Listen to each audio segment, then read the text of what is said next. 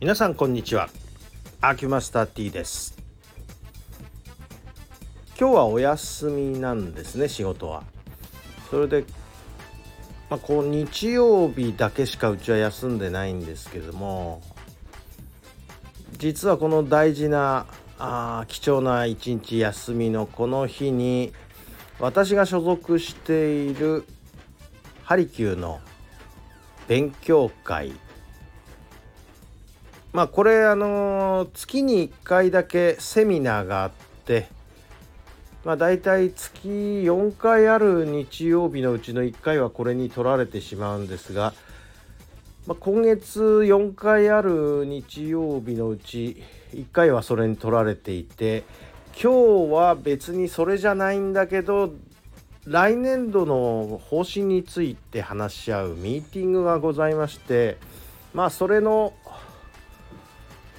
まあ用事でまた出かけちゃうので日曜日4回のうち2回取られちゃうなっていうことでまあ成人の日とか長期のお休みもいただいたのでまあまあ行ってこいより休んでるかなという感触でございます。で今何やってるかというとそのまあミーティングの資料を印刷まあ、10人ばかし集まるので10人分の資料を作っているところでございます。正直これ別に報酬があるわけでも何でもなくえー、っとあもちろんあの交通費とかね会議費でちょっとしたお昼ご飯代ぐらいは出ますけど正直無償に近いことでやってるわけですが何のためにやってんのっていうのはよく分かんない話になってきてはいますけれども一応、まあ、この活動を通じて皆さんのまあスキルを上げるっていうことを目的にしてる。でスキル上げる対象はですねもちろん受講生っていうことはあるんですけれどもまあスタッフといえどもまだまだ修行の最中の身ではありますからスタッフの資質を向上させるというこれがまあ裏の目的なんですね。表の目的は受講生のスキルアップなんですが裏の目標がスタッフの資質向上ということで、まあ、これのための、えー、改善案の資料を今印刷しているところでございましてまあ私まあまあこの、まあ、スタッフの中では最年長となっておりますもんですからどうしても教えられる側というよりは教える側に回りがちで今日もその改善案の提案っていうのは多少上から目線に近い感じの資料を作って皆さんに配布するというまあ自己満足な感じのことをやるわけなんですけれども。これまあこれね別に本当にお金にならない 活動です。自己研鑽。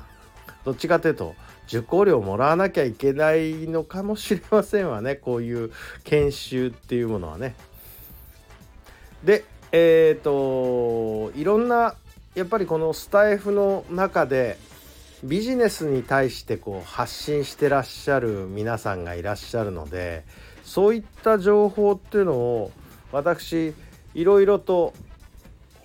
皆さんの配信を拝聴してああそんなこともあるなそんなこともあるなと。いくつも皆さんのビジネスに関する配信で学ばせていただいたおかげで結構目が開かれた部分があって、まあ、これ改善案を、まあ、スタッフの一人に見てもらったんですけれどもあこんな視点はちょっと今まで